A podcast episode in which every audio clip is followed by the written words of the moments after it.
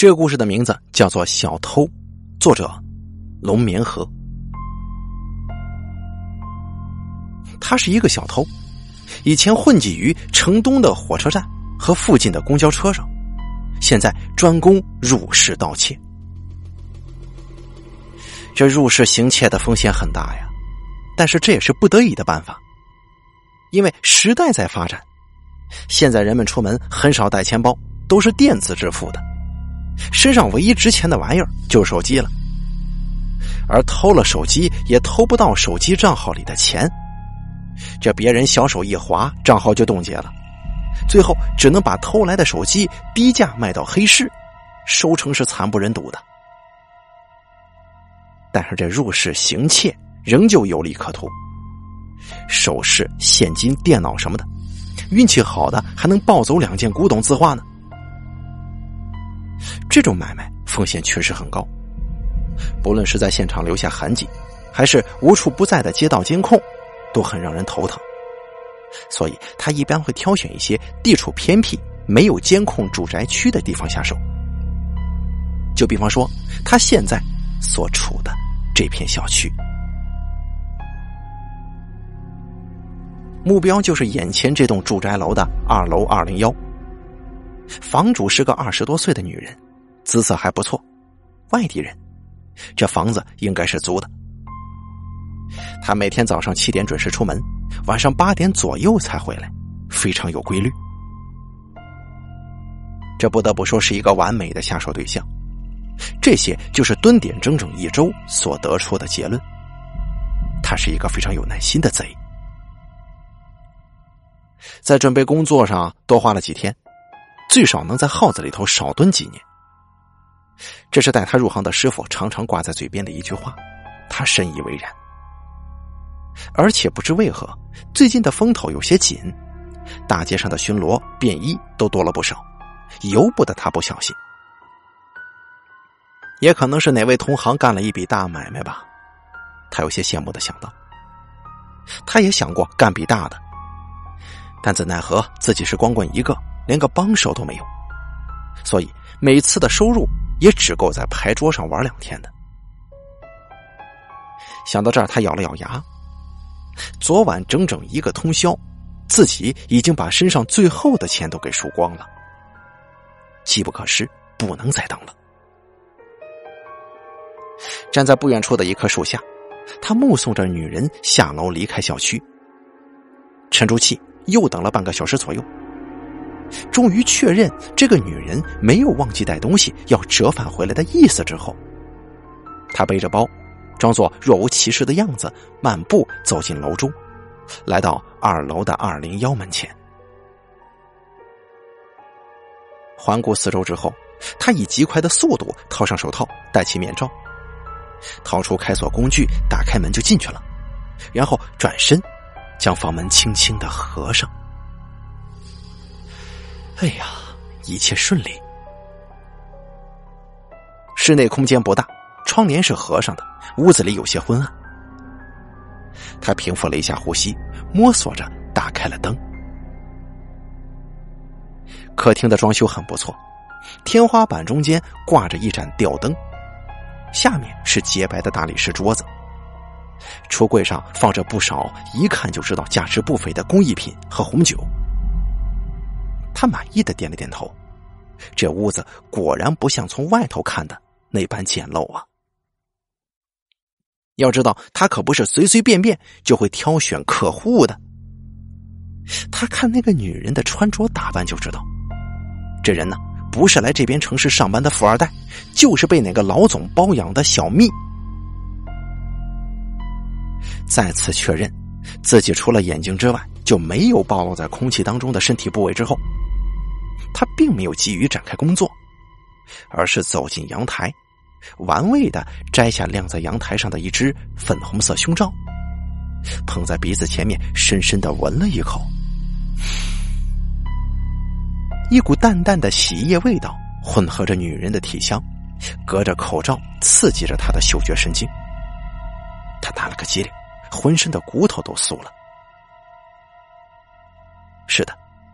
他是有些特殊爱好，这几天蹲点的时候，这件宝贝不时的晃悠在他眼前，早已经被他列为必须到手的战利品。将内衣爱惜的把玩了一番，他强忍着下体的反应，跟当场来一发手枪的冲动，将其收进背包，转身走进卧室当中。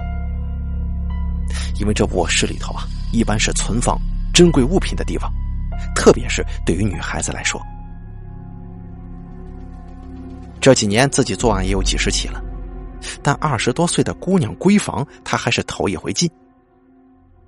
他的双手和双腿不自觉的微微抽搐着，不光是因为紧张，还有些稍稍的兴奋呢。卧室的装潢整体呈粉色调，布置很简单，一张大床，边上是床头柜，跟靠墙的超大衣柜，再有就是另一角的梳妆台，上面摆放着不少瓶瓶罐罐，还有一把。哎，螺丝刀。他有些诧异的看了一眼，在那把众多化妆品的映衬之下，分外惹眼的螺丝刀。不过，很快他就把视线转向了梳妆台的抽屉，那里应该就是存放首饰的地方了，说不定能发一笔。到底能与不能，就得看这里头有没有货了。他眼里冒着光，走了过去，正想伸手打开抽屉，他猛然回过头来，有动静，是上楼的脚步声。伸出去的手仿佛是中了定身术一般停了下来，他屏住呼吸，凝神听着门外的动静，心中祈祷啊：“哎呀，千万千万别是房主回来了。”这边。我住二零一。门外传来年轻女子清脆的声音，然后就是钥匙打开门的机械转动声。我操！他发出无声的哀嚎。俗话说：“常在河边走，哪有不湿鞋？”这种倒霉的事情，怎么就被自己给碰上了呢？他来不及抱怨老天爷，按照事先演练过的方案，四处寻找可以藏身的地方。环视整个卧室之后，他轻手轻脚的走到大衣柜前，拉开柜门，躲入其中了。衣柜当中一片黑暗，他尽力将身子藏入深处，让悬挂在柜子里的一件件衣服把自己掩盖起来。小雅，你随便坐，我去泡茶。不用了，我在火车上喝了好几杯水了。来，快来领我参观一下我们最可爱的宁儿在这边的暖心小窝是怎么样的？嗨，哪里是什么暖心小窝，就是临时住一住，搬进来的时候就这样，没怎么布置。话说回来，你怎么想起来到我这边来找我玩啊？无聊呗，你不知道读研碰上不管事的导师得有多险。哦，这是两个女人。屏息听着客厅当中两个年轻女子的对话，他有些无奈。看来呀，今天是这个房主的老朋友来看他了，正好让自己碰到，也算是时运不济。不过有个好消息，就是外面似乎只有两个年轻的女人。实在不行的话，自己还可以。他定了定神，稍微活动了一下僵硬的脖子，在黑暗之中，他总能很快的镇定下来，因为黑暗就是他的主场。喏，这边就是厨房和客厅了，那里呢是卧室和杂物间，再往里走就是阳台了。哎，名为宁儿的女子话语突然顿住，她的心也提到了嗓子眼儿。这阳台上本该亮着一件粉红色胸罩，现在这胸罩却躺在她的背包里。黑暗之中，他的额头冒出细密的汗珠，他感觉自己像是一只被困在笼子里待宰的野兽。冲出去这三个字，不停的在他脑海当中回荡着。怎么了？另一个叫小雅的女孩子问道。没什么，我记得昨天好像把脏衣服都洗了的，怎么？宁儿的声音重新响起。好吧，看来我漏洗了一件内衣，回头再去找找看吧。你呀，一点都没变，还是这么大大咧咧的。我哪有啊？大大咧咧的明明是你，你这个随便的女人。什么？你敢说我是随便的女人？看来你忘记当年谁是寝室的老大了。仔细听着外面传来的嬉笑打骂声，他长呼一口气，不敢动手，只能眨眨眼睛，让汗珠流开，不至于糊了眼。还好没惊动这两个人，要是他们发觉不对劲，警觉起来，那么自己就丧失先机了。可就在这个时候，砰的一声，卧室的门突然被撞开了。猝不及防之下，他头皮一麻，就要抱起。你看我洪荒之力！随着重物倒在床上的声音，跟小雅的娇嗔大喊，他又硬生生的止住了动作。你轻点我的床可受不了你这么折腾。被撞倒在床上的宁儿抱怨道：“哟。”这里就是你的卧室吗？看起来还不错呀。大获全胜的小雅环顾四周，说道：“对了，你在路上说你们这儿最近有件大事发生，是什么呀？”没有人回答这句问话。宁儿，你说话呀！你怎么了？脸色这么白，是不是我撞疼你了？啊，没事。我只是觉得我肚子有点疼，阑尾炎好像又复发了。宁儿的声音传了过来，中间夹带着一丝颤抖，貌似疼得不轻。怎么又犯了？那怎么办呢？你受得了吗？家里有没有备药啊？小雅有些慌了。大学四年一直让你去把阑尾割了，你偏要拖，这这不是活受罪吗？哎呀，我我越来越疼了。不行，小雅，你能送我去医院吗？宁儿的声音变得急促起来，显然是疼的厉害。好，我扶你，咱们现在就去。一阵响动之后，屋外传来关门声，两个女孩匆匆的离开了。衣柜之中，他如释重负的叹了口气，没想到自己被这阑尾炎给救了。哎呀！这短短的十几分钟，感觉比坐过山车还要刺激百倍以上呢。楼下，出门前换上了运动鞋，脸色惨白的宁儿不顾一脸疑惑的小雅他提出的问题，拉着他健步如飞的奔跑着，丝毫没有一点疼痛的样子。直到他们跑到一条车水马龙的大街之上。宁儿才松开小雅的手，两个人在路旁俯身，双手撑住膝盖，气喘吁吁。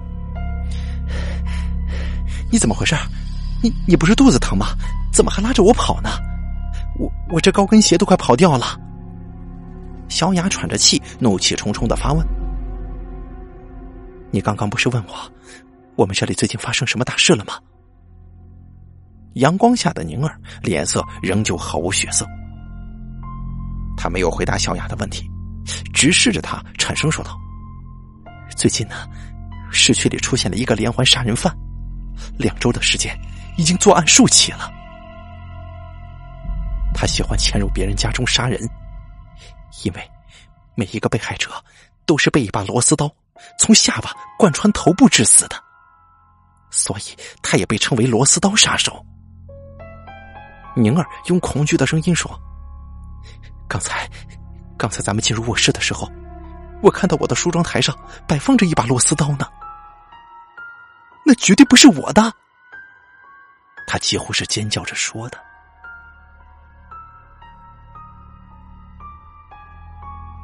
而屋内黑暗之中，他仔细的听着，门外的脚步声越来越远，看来那两个女孩是彻底离开了。不对呀，不对呀！等到外界的声音彻底消失的时候，四周一片静寂之时，他好像听到了轻微的呼吸声。那不是他自己的呼吸声。他屏住呼吸，辨别着这呼吸声是从何处传来的。就在身后啊！就在这黑暗的衣柜里。他的瞳孔瞬间放大，但是为时已晚。一双手从他的背后黑暗之中伸出来，用一根扭曲的铁丝狠狠的缠住了他的脖子。不好意思啊，我的螺丝刀落在外头了，只能用衣架来代劳了。铁丝缓缓的绞入肌肉内，可能会有点疼，嘿嘿嘿，不过忍一忍就好了。这是他失去意识之前听到的最后一句话。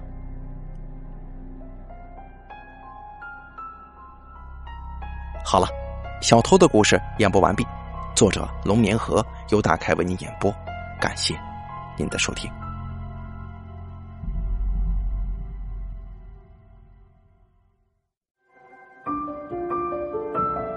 本期故事演播完毕。想要了解大凯更多的精彩内容，敬请关注微信公众账号“大凯说”。感谢您的收听。